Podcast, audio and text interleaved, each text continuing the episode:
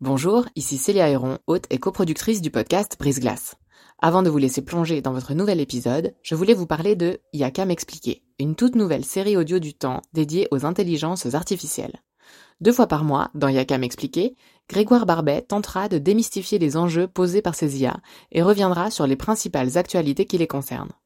Côté podcast, vous pourrez aussi découvrir Sous la coupole, notre podcast d'actualité politique, et bien d'autres encore sur la page letemps.ch slash podcast.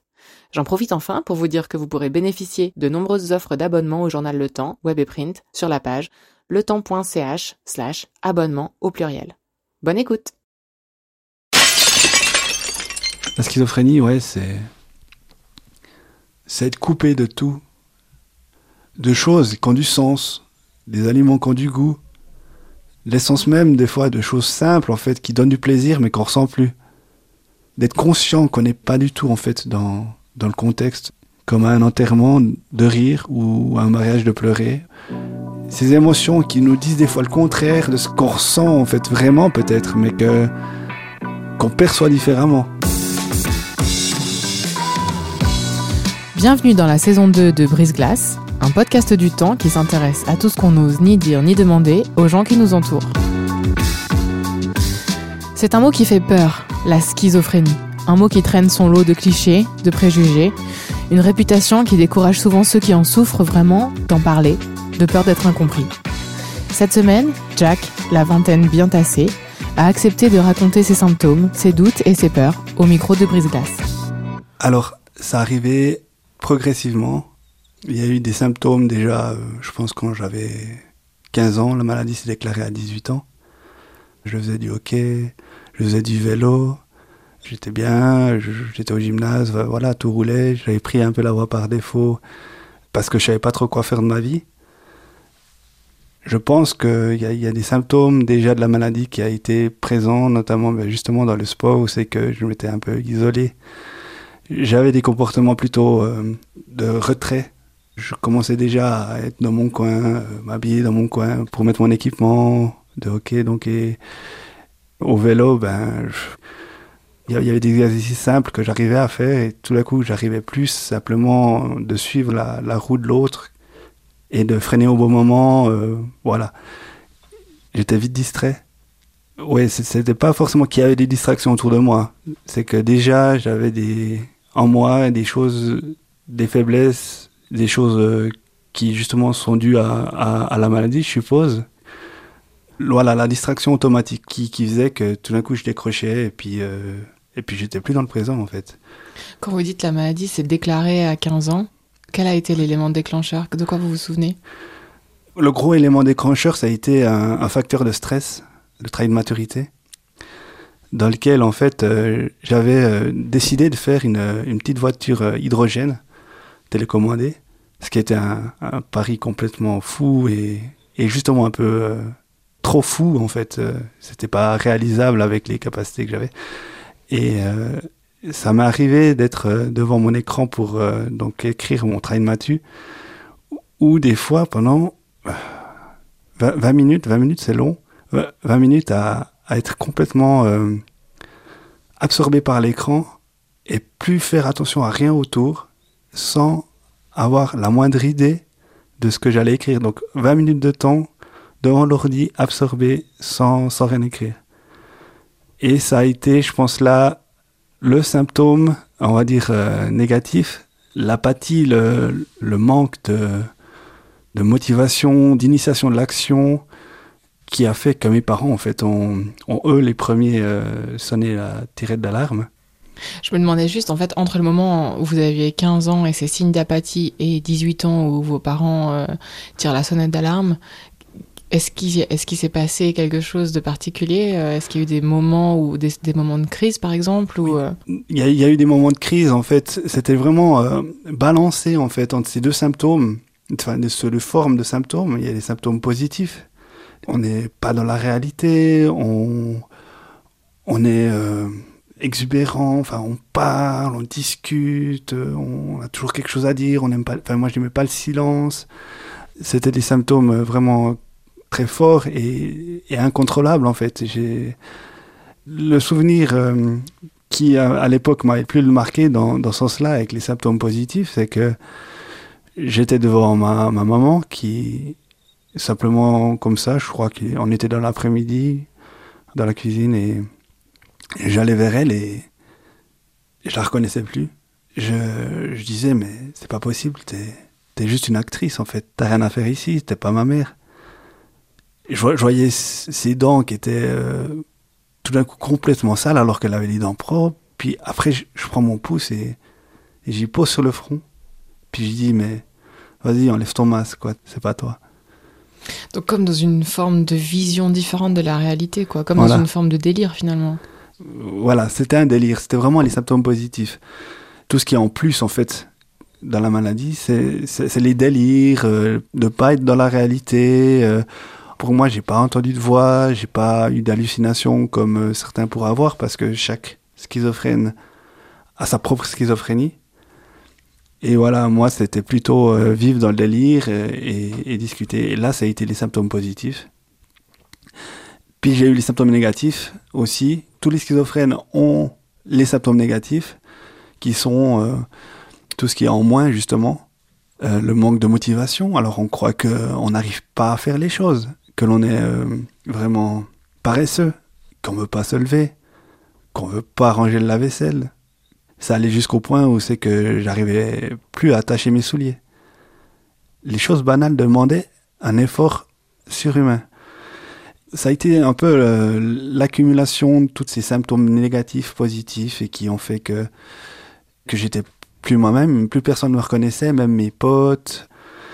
Je m'étais vraiment euh, retiré de toute activité euh, sociale. Le, vraiment, le moment dont je me souviens, c'était vraiment le matin. Le matin, c'était impossible de me lever. J'étais euh, toujours dans mon lit et impossible de mettre un pied devant l'autre. Voilà, ils ont décidé de, m'emmener chez un psychiatre. Le psychiatre m'a tout de suite donné des traitements et j'ai accepté de prendre ces traitements. Est-ce que le psychiatre a tout de suite diagnostiqué la schizophrénie? Alors, les psychiatres disent qu'il euh, faut environ trois mois pour euh, diagnostiquer la, schizophrénie. Euh, il y a plusieurs euh, stades de, de, schizophrénie.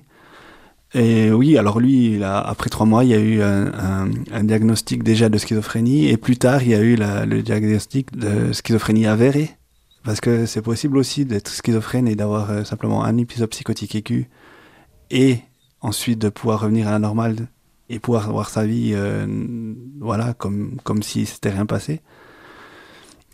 Moi, j'étais plutôt dans la deuxième catégorie, la catégorie euh, des, personnes schizophrènes qui ont plusieurs épisodes psychotiques dans leur vie, mais qui arrivent à vivre avec.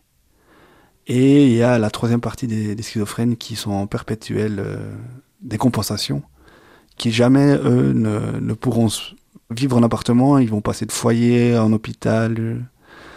J'ai beaucoup de chance de ne pas faire partie de, de cette catégorie-là, surtout que un des symptômes, à mon sens, qui est un des plus lourds, c'est le défaut d'insight, c'est le fait de ne pas reconnaître qu'on est malade, et donc du coup de ne pas prendre son traitement, et de domino en domino, en fait on va courir à la déchéance et jamais pouvoir revenir euh, comme on était au, départ. Le jour où vous vous êtes convaincu que votre mère n'est pas votre mère et qu'elle porte un masque et que c'est une actrice, est-ce qu'il y a un moment où vous vous dites non, en fait, euh, je m'éloigne de la réalité? Alors sur le moment, c'est un peu euh, justement pervers parce qu'on on, sait que on a un comportement inadéquat qui est pas du tout en lien avec euh, ce qui se passe vraiment. Mais en même temps, on peut pas arrêter la machine en fait. C'est foudroyant et c'est terrifiant en même temps. Je me souviens de ces, moments, ces moments forts, ces moments de perdition en fait. Et à un moment donné, je, je supportais pas que bah, ma mère fume. Et euh, j'avais pris les cigarettes, euh, j'étais complètement révolté, j'avais jeté les cigarettes dans le jardin, après j'étais parti pieds nus euh, en courant, essayer de me cacher et tout. Je, le ressens encore maintenant, cet état de détresse en fait, sans pouvoir l'exprimer, sans pouvoir... à, ça, pas savoir quand ça va finir. La lucidité, elle, est, elle était toujours là donc, mais c'est plutôt après coup que grâce à, à, au traitement, le traitement neuroleptique, qui, qui en fait ont, régulé en fait la, la dopamine que j'ai dans le cerveau qui en fait se, se propage en, en, trop grande quantité. C'est le cerveau qui, qui, produit cette dopamine et qui fait que voilà, les connexions en fait ne, synaptiques ne sont plus les mêmes. Il y, a des, il y a des connexions qui se font, il y en a d'autres qui se font pas.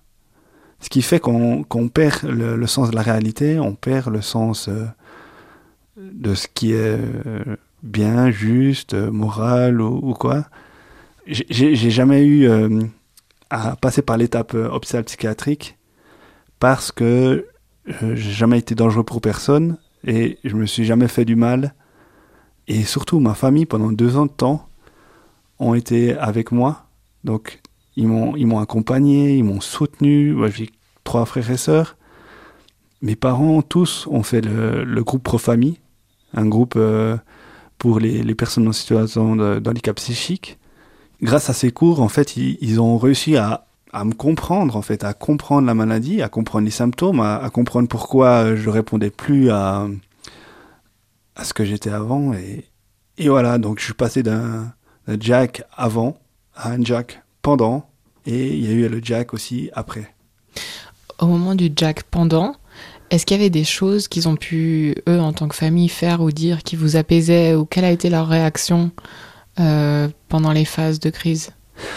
Eh ben, la, chose qui, m'a le plus aidé, je pense, ben simplement, en fait, quand euh, j'étais dans ma chambre, et évidemment, j'avais du bordel euh, partout. Au lieu de me, dire, vas-y, Jack, range ta chambre, il disait plutôt, ramasse les chaussettes, va ranger ta veste. Donc, tout séquencé pour faire que j'ai pas mille choses à, imaginer et à, devoir penser, à, devoir concevoir pour pouvoir avancer en fait. Et aussi ne pas utiliser le mot euh, mais, parce que si on dit euh, t'as bien rangé tes, ta chambre mais t'as pas fait de la vaisselle, moi je vais entendre mais et puis ce qu'il y a après. Du coup, ils vont plutôt formuler genre euh, c'est bien que t'as fait ta chambre, tu vois, maintenant, il y a, y les cuillères dans la vaisselle que tu dois ranger.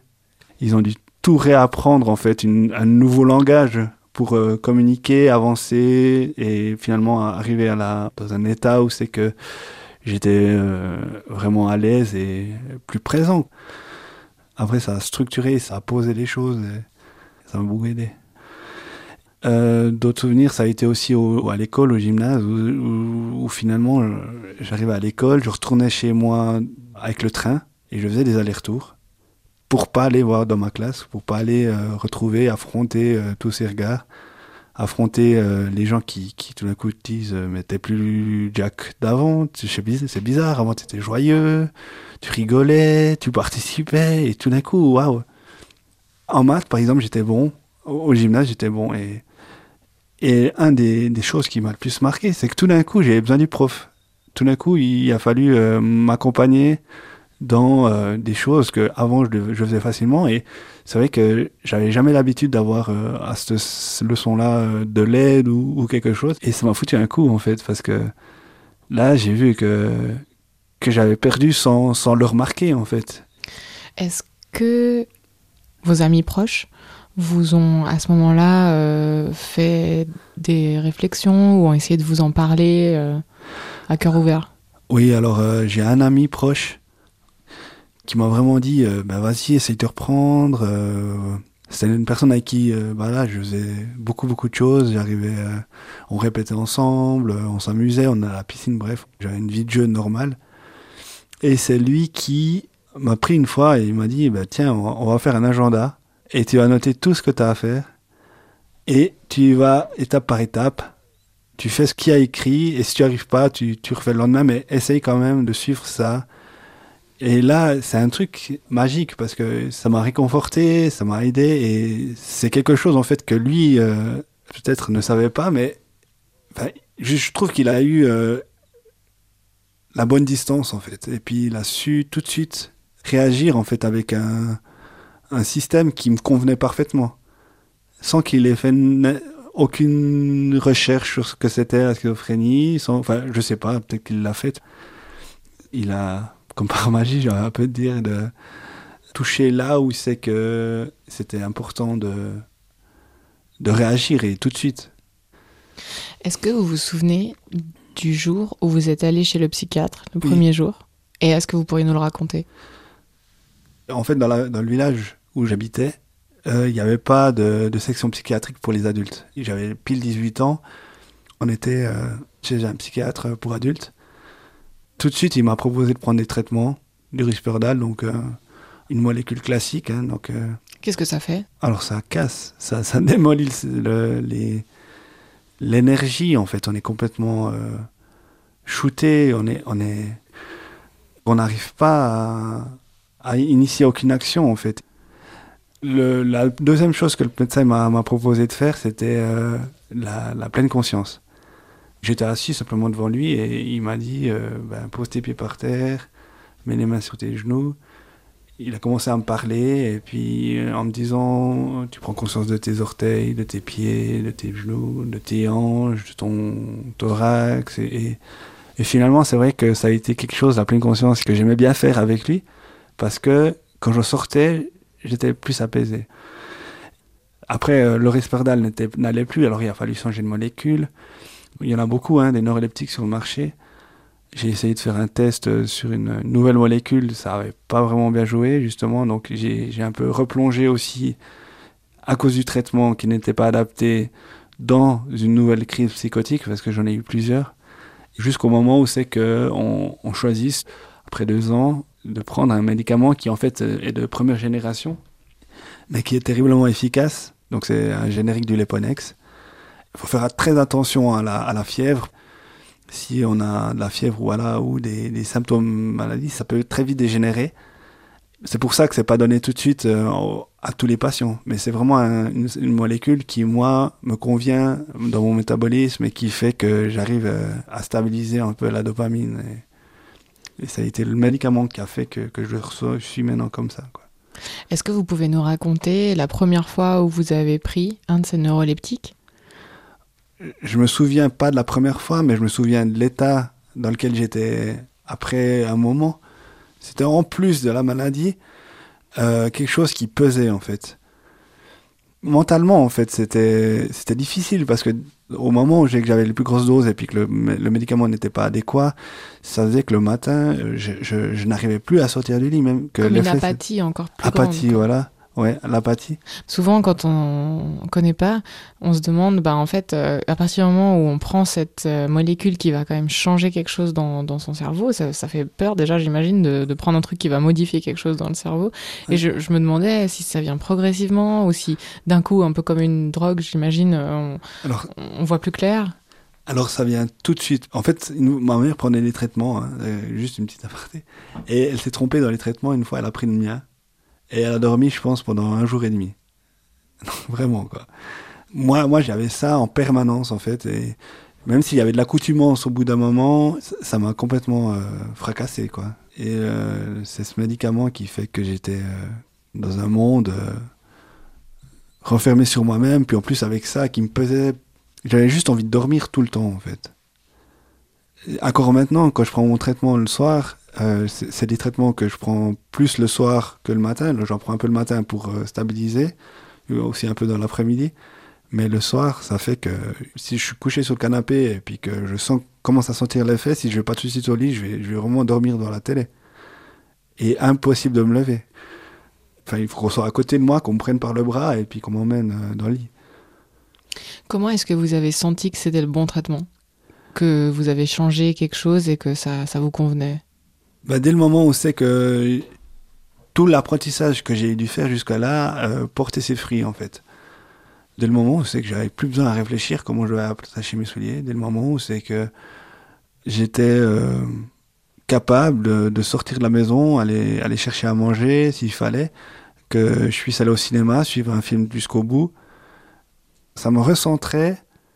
Ces moments-là, j'ai vécu euh, vraiment au foyer, quoi. Et ça a été une reconstruction euh, petit à petit.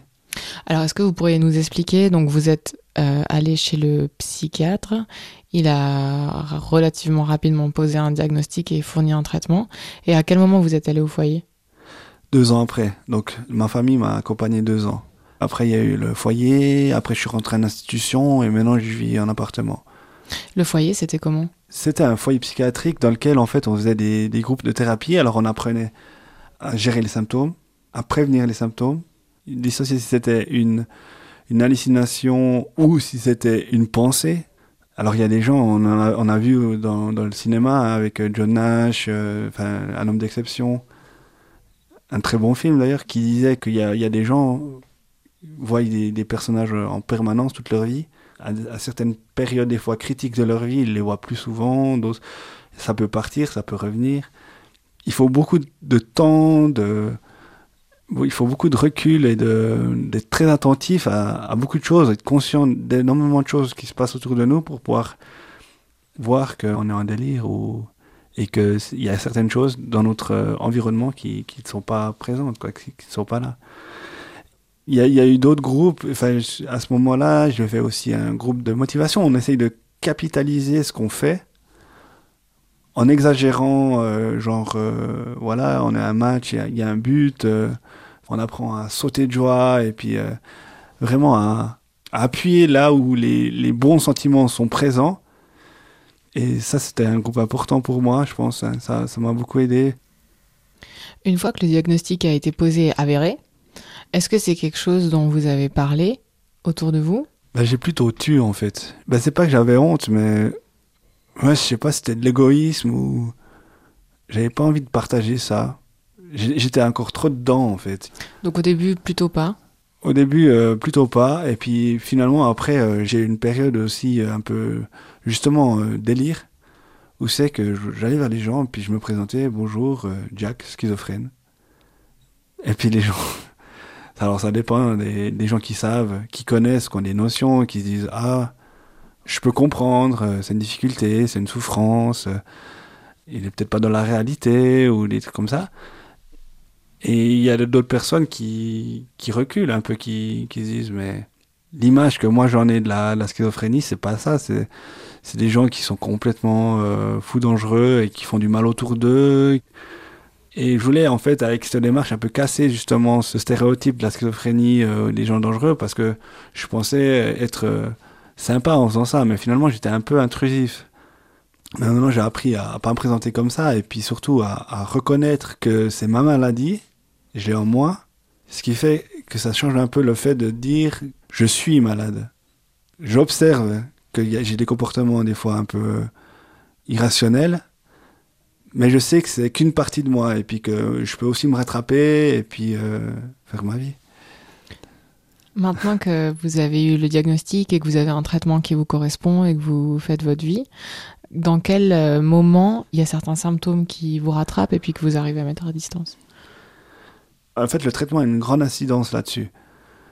Les dosages, quand je prends mon traitement régulièrement ou pas, comme des fois, enfin voilà, on discute et tout d'un coup j'oublie la question et puis je me dis, ouais, ça peut faire partie aussi un peu de la maladie. Maintenant, par exemple, les, les symptômes que je retrouve encore qui sont les plus durs à, combler, c'est les symptômes négatifs. C'est vraiment euh, la peine à initier une action, c'est la peine à, se dire qu'il faut ranger la vaisselle, la peine à se lever euh, pour ranger ce qu'il y a sur la table, la peine à, nettoyer euh, la poussière, même pour des choses que j'aime. Donc jouer de la musique ou, ou faire du théâtre. Ou... Donc il y, a plein de moments où c'est que tous ces symptômes négatifs refont surface. Ouais. Et ça, on peut pas vraiment le soigner. On peut être à 100% de ses capacités au départ.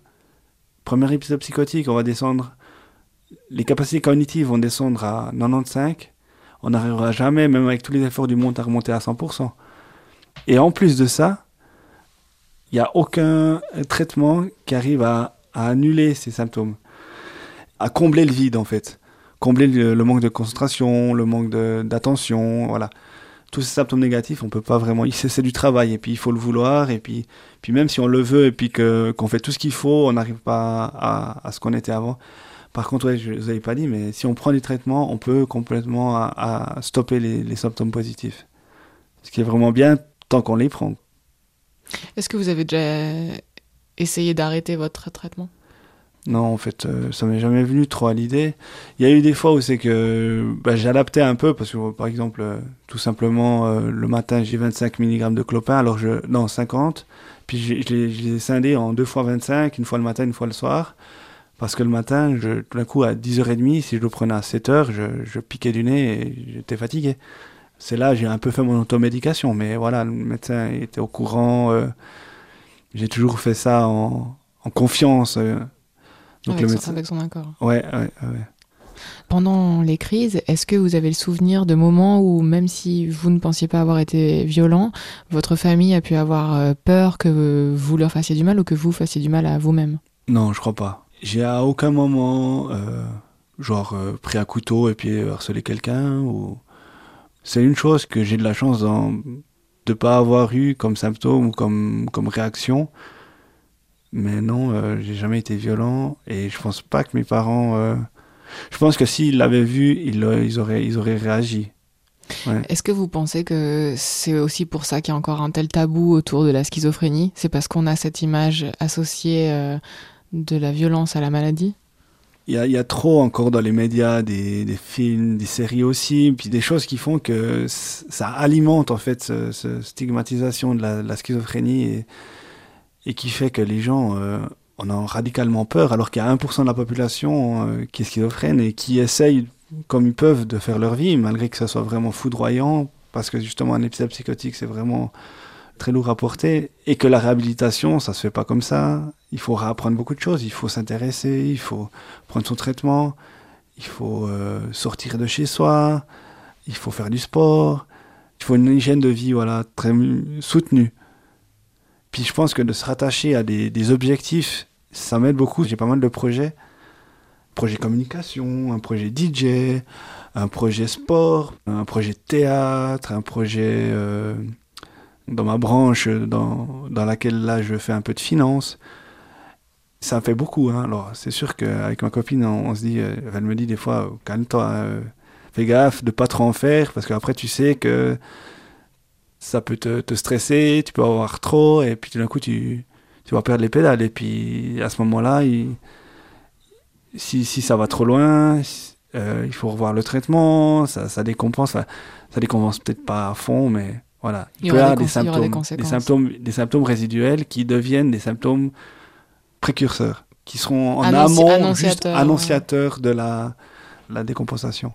Votre copine, euh, vous lui en avez parlé euh, à quel moment? Alors c'est marrant parce que ma copine en fait euh, était complètement au fait de ce que de comment j'étais malade avant qu'on vraiment officiellement on sorte ensemble. Elle a appris aussi, je pense, un peu à, à vivre à travers euh, sa vie euh, professionnelle, à, comprendre ce que c'était la maladie. Quelle incidence est-ce que ce diagnostic a eu sur votre vie professionnelle? Alors déjà, j'ai dû arrêter l'école, mais actuellement, là, dans la vie que je mène, j'ai des projets partout, en fait. J'ai aucune euh, barrière, en fait. Il n'y a pas de, de choses que j'ai envie de faire, mais qu'on m'autorise pas à faire. Il n'y a pas de choses qui vont euh, me limiter. Je suis plutôt dans, dans l'aspect positif de profiter de faire ce que j'aime et, et carrément même que ce que j'aime. Et du coup, je trouve que j'ai beaucoup de chance d'être où j'en suis maintenant et puis de, de pouvoir m'épanouir dans, dans la musique, dans le théâtre, dans mon travail.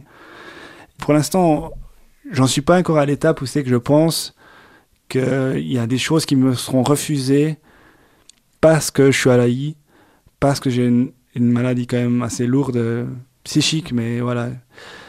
Les réinsertions, c'est toujours possible. Et justement, là, je suis en train de regarder avec Pro Infirmis si, euh, avec l'aide d'un psychologue, je pourrais pas euh, intégrer une entreprise déjà pour travailler, enfin pour voir ce que c'est, faire des stages, mais après soit faire une formation. Je sais qu'il y a des gens qui, qui l'ont fait et qui arrivent maintenant à avoir leur, euh, leur, leur travail sans forcément travailler à 100%, mais qui ont toutes le- les cartes en main pour pouvoir faire de leur vie quelque chose d'épanouissant pour eux. Est-ce que euh, vous avez le sentiment que ce serait important de dire quelque chose aux gens qui nous écoutent et euh, qui pensent que peut-être euh, ils sont malades ou qui savent pas exactement ce qui va pas, mais qui ont le sentiment d'avoir euh, quelque chose qui cloche dans leur cerveau. Enfin, est-ce que vous auriez quelque chose à dire à ces gens qui se posent peut-être la question de quelle démarche entreprendre? Moi, je pense que c'est pas forcément la, personne malade qui va en premier voir qu'elle est malade déjà, c'est surtout les, copains. Et moi, je m'adresse plus aux copains qui voient avec leurs potes, en fait, euh, complètement, euh, qui, allaient bien, qui tout d'un coup euh, se, se, retrouvent à, à plus sortir à la récré ou, enfin, plus à la récré, hein, parce que je pense que les gens, ils sont déjà au gymnase ou en, apprentissage ou même, même ailleurs. Déjà, pas de, de se moquer, mais puis d'en de, d'en parler, essayer de d'établir un, un contact de s'intéresser à cette personne en lui disant mais écoute tu penses pas que ça serait peut-être bien pour toi de de voir un spécialiste et prendre peut-être quelque chose qui pourrait t'aider mais il y a pas mal de choses qui vont qui vont décourager la personne qui est malade à à, faire euh, ce qu'on lui demande. Si tout son entourage ont le même discours en fait avec euh, avec la personne c'est là que peut-être oui la la fleur va germer et puis je pense que les, parents ont aussi un grand rôle à jouer. Les gens, les maîtres de sport, mais les, les profs aussi. toute personne qui remarque un peu euh, justement ces symptômes de retrait social, parce que c'est vraiment le, le symptôme qui nous unit tous, hein, tous les schizophrènes. Aux gens qui ont un diagnostic, un diagnostic avéré, euh, mais qui n'osent pas en parler parce qu'ils ont peur d'être jugés ou parce qu'ils ont peur qu'on les prenne entre guillemets pour des fous, tel qu'on le voit dans les, dans les médias, comme c'est souvent représenté en, termes de stéréotypes. Est-ce que vous auriez quelque chose à dire à ces gens-là Je sais pas s'il y a une bonne réaction, mais moi je leur dirais euh, d'en parler, mais en parler peut-être euh, pas forcément dire euh, je suis malade ou j'ai la schizophrénie, mais parler de symptômes de choses concrètes qu'on vit et d'essayer de voir en fait dans son entourage proche, je pense qu'on peut être assez malade des fois pour faire le blackout et puis ne plus vouloir euh, voir personne.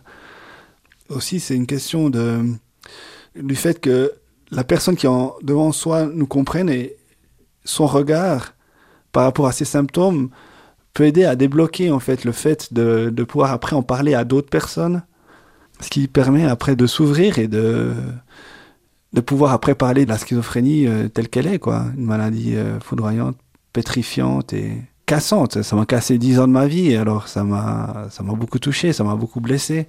C'est, long. Mais on s'en sort. On peut s'en sortir, ouais. Finalement, en fait, je suis content d'être passé par là.